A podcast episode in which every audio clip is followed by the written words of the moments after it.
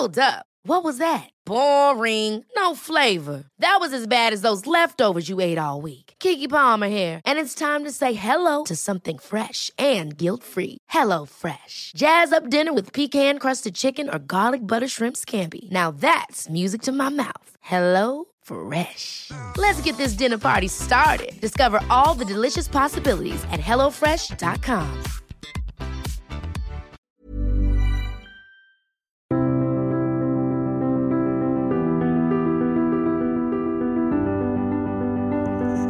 Merci pour votre fidélité à nos émissions. Bienvenue pour euh, évoquer cette semaine euh, une personnalité importante euh, du début du XXe siècle, l'amiral Antoine Schwerer, né en 1862, décédé en 1936, qui a eu à la fois une carrière de marin dans la marine, il a terminé amiral en 1924, et ensuite une carrière politique, une carrière notamment dans la Ligue d'action française jusqu'à son décès en 1936.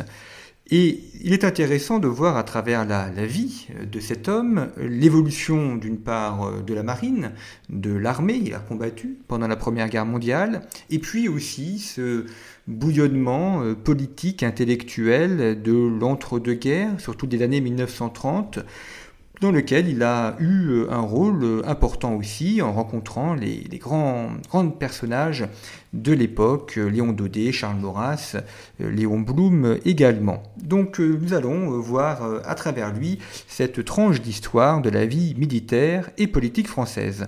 Pour parler d'Antoine Schwerer, je reçois cette semaine François Schwerer. Bonjour.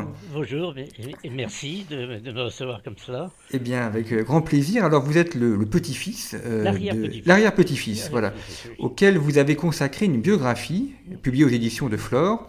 Euh, vous avez publié précédemment un ouvrage sur la, marine française pendant la guerre de 14-18. Et donc, évidemment, à cette occasion, vous étiez euh, intéressé notamment à, ce que votre aïeul avait pu, avait pu faire, et cet ouvrage euh, permet de, de, compléter ça. Alors, on va suivre sa vie de manière chronologique. Il est né en 1862, donc nous sommes sous le Second Empire.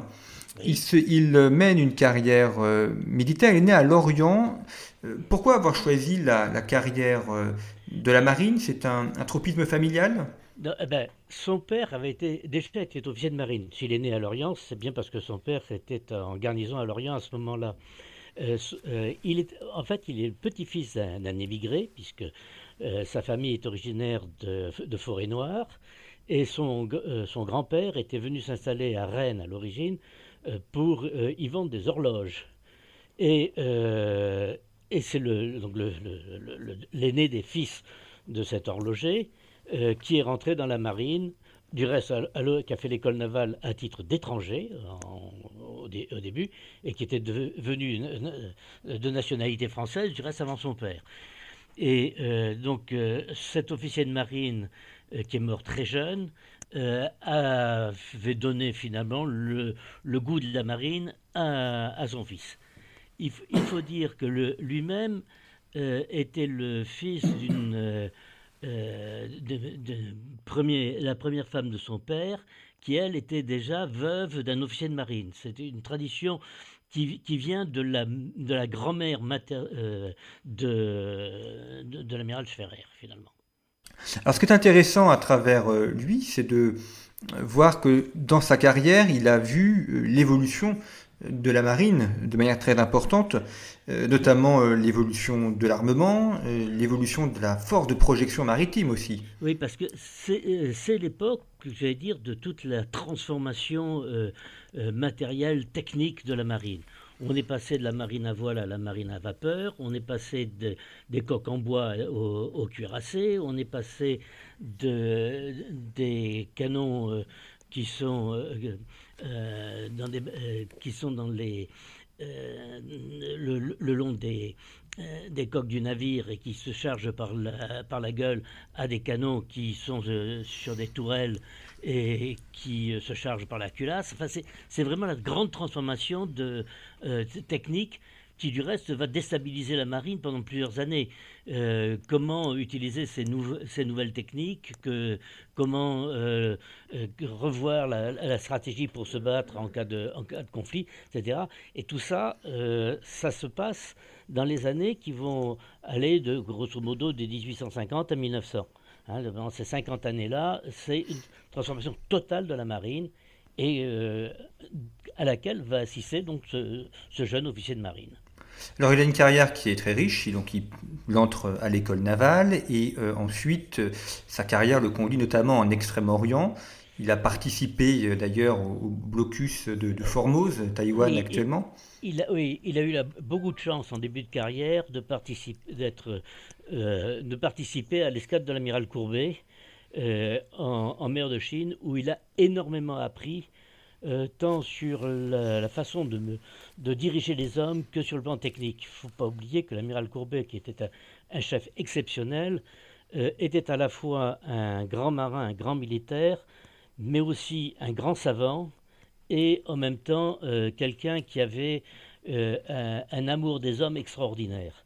Et donc tout cela, dire, a été pour lui une école de la vie au-delà d'une simplement une école de, la marine.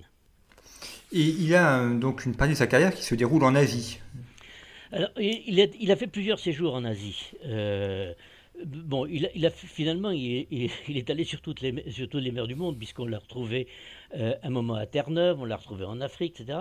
Mais il a fait deux euh, passages en Asie particulièrement importants. Donc, le, premier dans le cadre de, l'escadre de l'amiral Courbet, et le second un peu plus, une dizaine d'années plus tard, euh, quand, avec son transport, la caravane, il est allé combattre les, les pirates de mer de Chine. Hein, donc dans les années 1890, 95-94. Est-ce qu'il participe à l'aventure coloniale Parce qu'il en est aussi contemporain?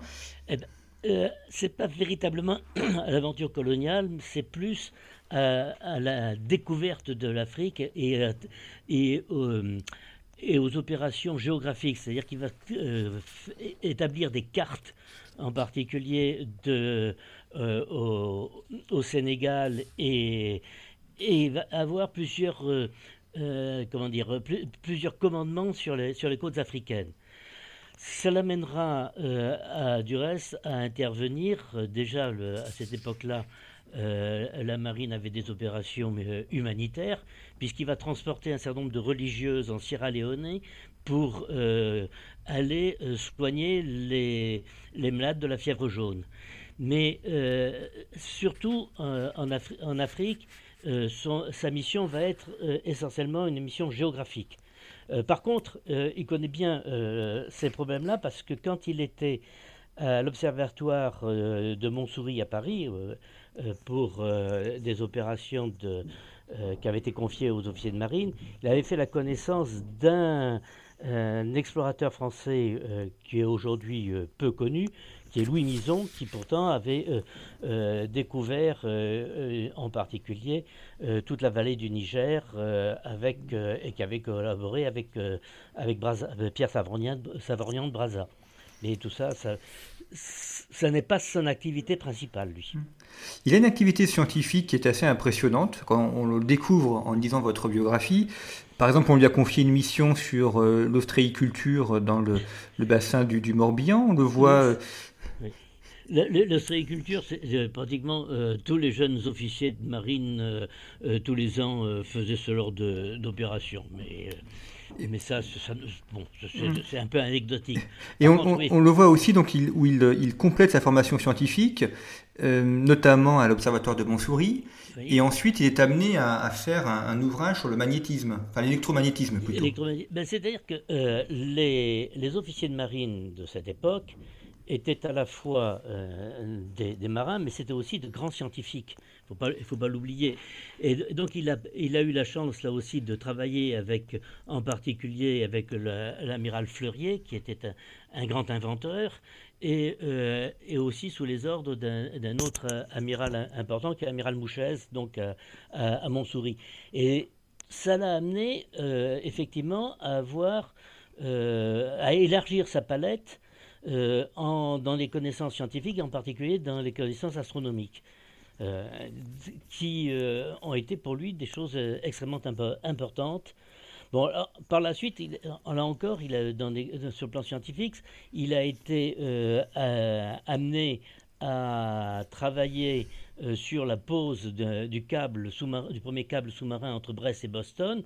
Donc euh, tout ça et qui lui a amené, qui l'ont amené à, aussi à regarder le fond, le fond des mers, pas simplement les étoiles, comme on le disait tout à l'heure à Montsouris ou euh, euh, à Terre-Neuve, mais aussi le fond de la mer. Donc finalement, il a eu une carrière euh, militaire comme tous les marins de son époque, hein, quand même. Il ne faut pas oublier qu'à cette époque-là, les, officiers de marine étaient tous de grands scientifiques.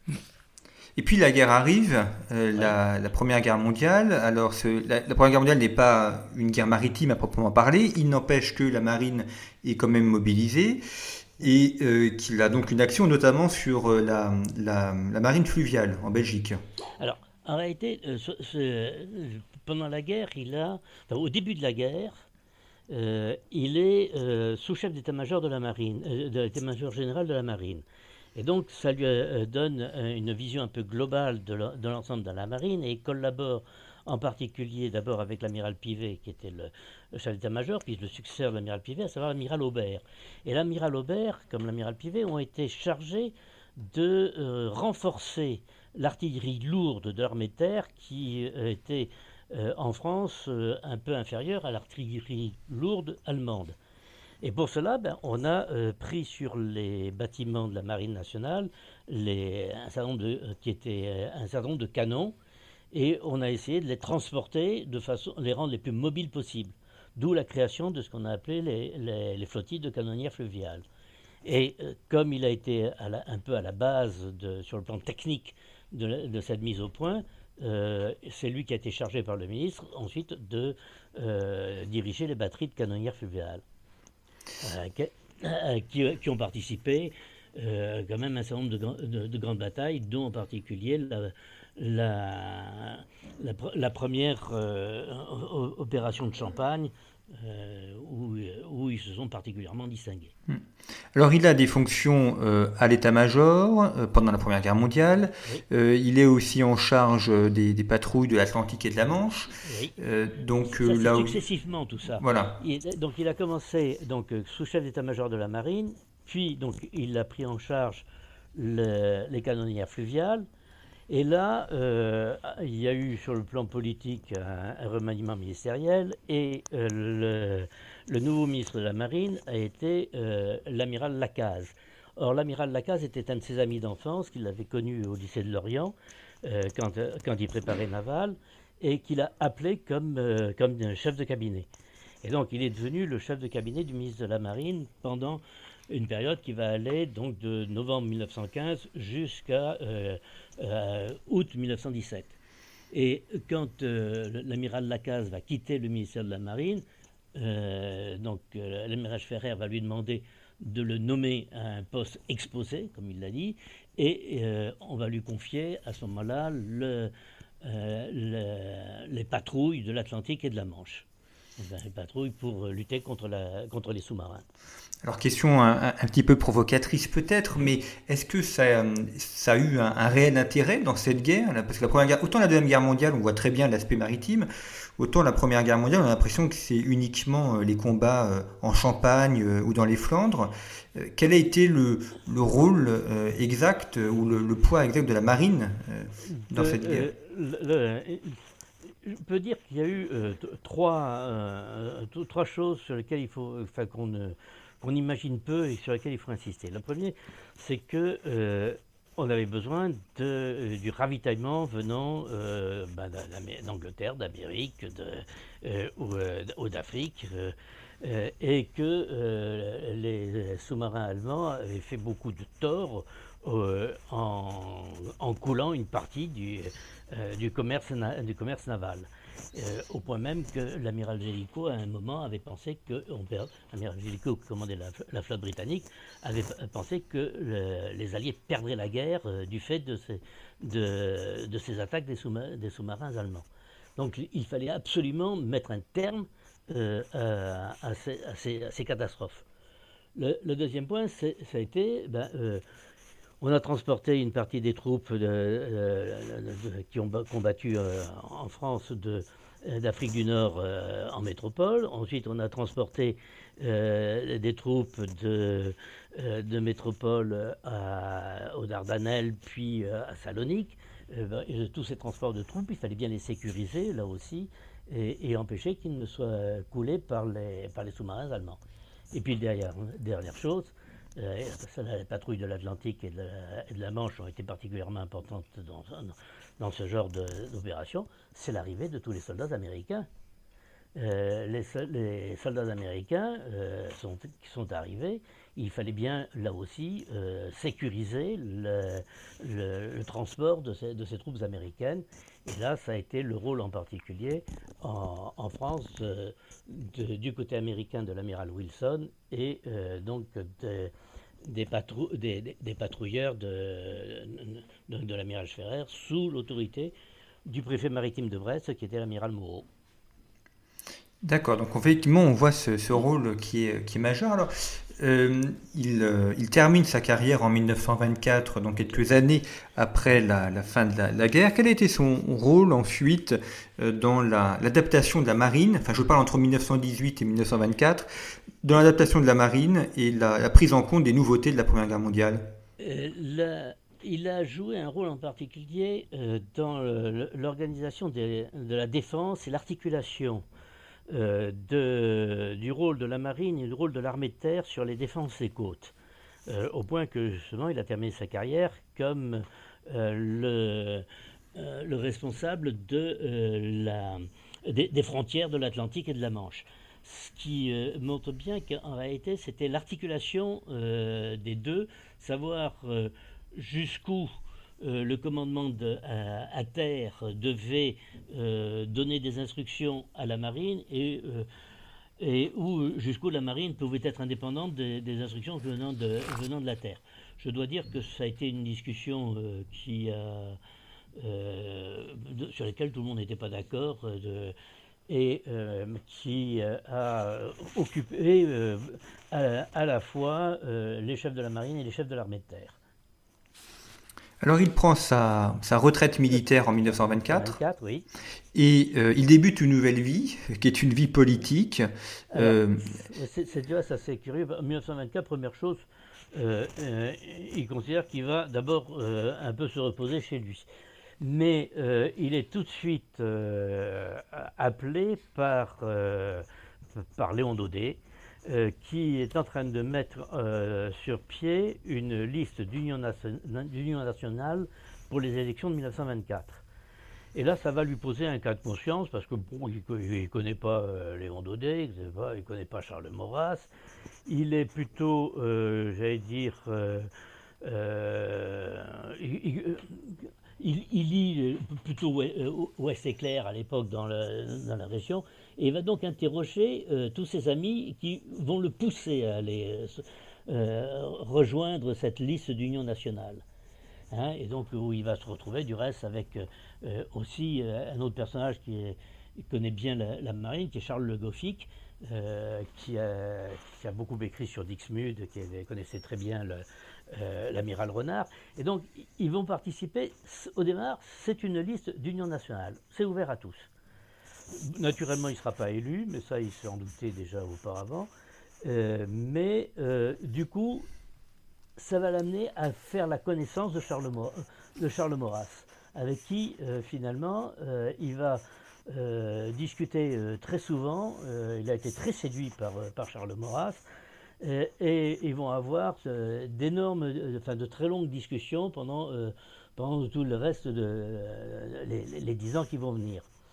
Euh, ces discussions, elles sont à la fois politiques et religieuses.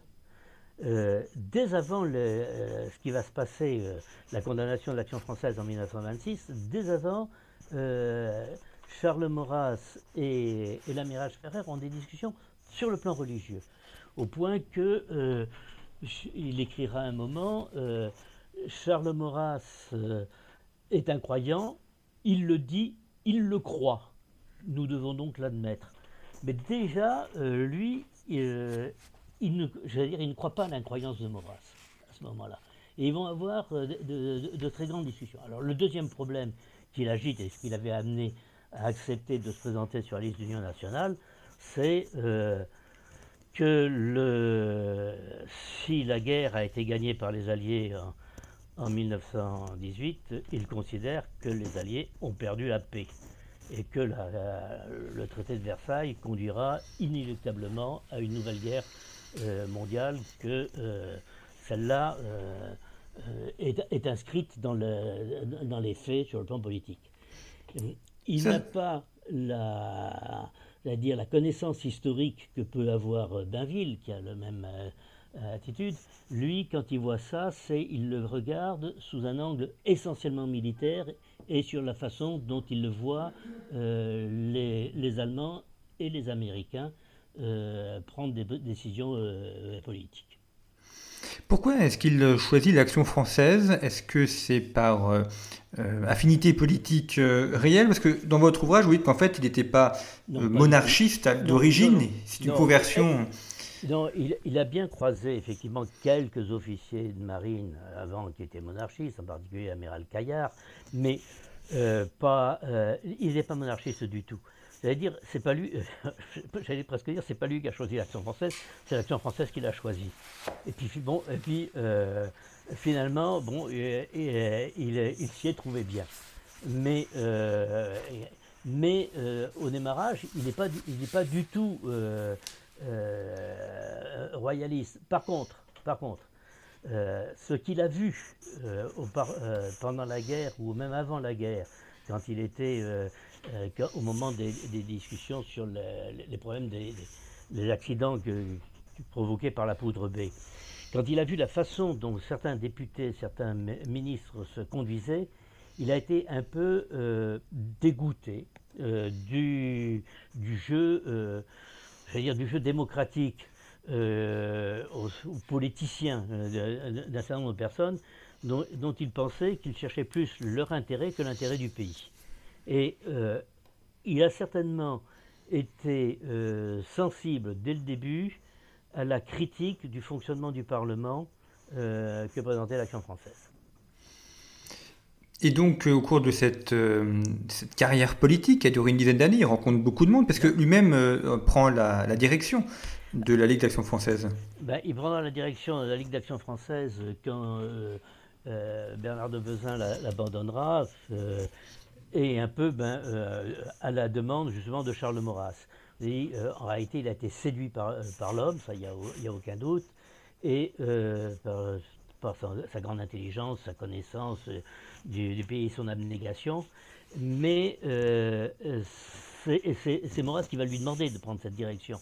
Mais au départ, il ne, cherchait pas à la prendre. Alors, l'autre aspect des choses qui a aidé à euh, enfin, qui a conduit à, l'a conduit à accepter la, présidence de la Ligue, c'est que euh, entre les divers euh, dirigeants de l'action française de l'époque, il était un de ceux qui fallait rassurer le mieux la liaison entre, entre toutes les tendances, parce que il y avait quand même un peu de tirage aussi au sein de la direction de l'action française, il ne faut pas l'oublier. Hmm. Et quels sont ces rapports euh, avec des gens comme Léon Daudet, par exemple, ou euh, vous avez cité un petit peu Charles Maurras, mais est-ce que c'est une euh, entente fraternelle, de compagnonnage politique, intellectuel? Oui, j'allais dire, il, est à la fois, il trouvait l'homme intéressant et sympathique, et en même temps n'était pas toujours d'accord avec tout ce, avec tout ce qu'il pouvait dire et, surtout tout ce qu'il pouvait écrire. Et il n'avait pas du tout le même tempérament. Mais par contre, les, hommes s'appréciaient.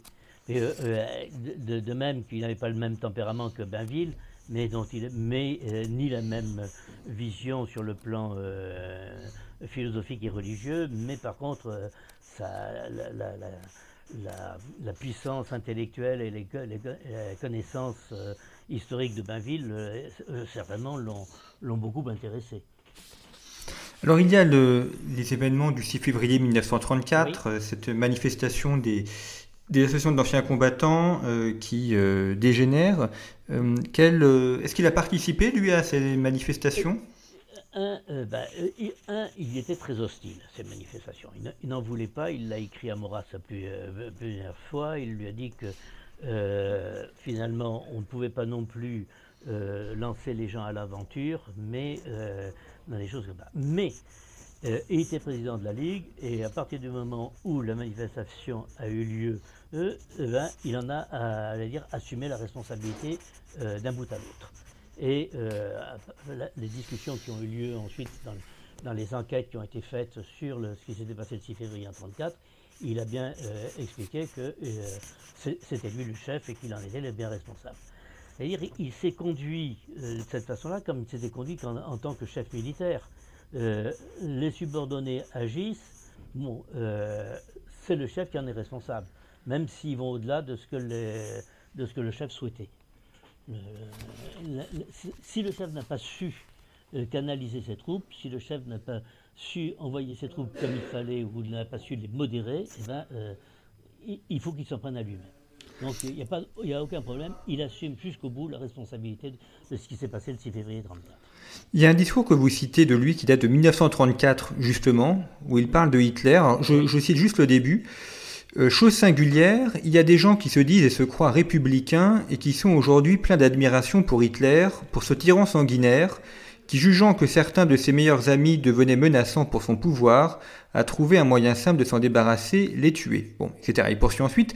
Ce qui est intéressant, c'est la mention de tyran sanguinaire pour Hitler, parce que nous sommes en 1934, donc ça fait quelques mois qu'il est au pouvoir, et on est encore très très loin non seulement des crimes de la Deuxième Guerre mondiale, mais aussi euh, de la répression euh, de la fin des, années 1930. Donc c'est-à-dire qu'il avait vu, dès les premiers mois du gouvernement de Hitler, les dangers que celui-ci représentait.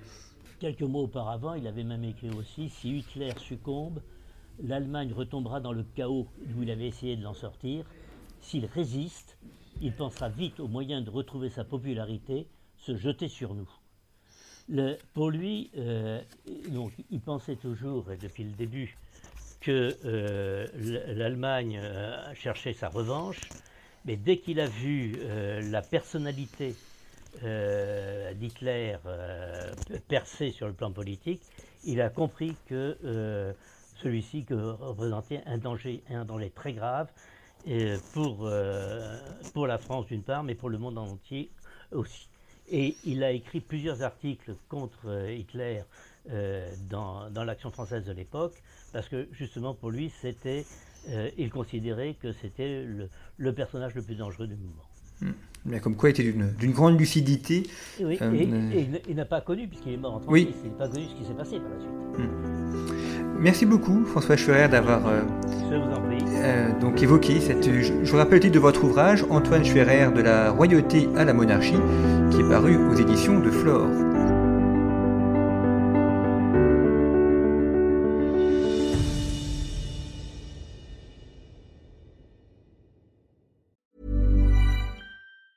Ever catch yourself eating the same flavorless dinner three days in a row? Dreaming of something better? Well, HelloFresh is your guilt-free dream come true, baby. It's me, Kiki Palmer. Let's wake up those taste buds with hot, juicy pecan crusted chicken or garlic butter shrimp scampi. Mm. Hello Fresh. Stop dreaming of all the delicious possibilities and dig in at HelloFresh.com. Let's get this dinner party started.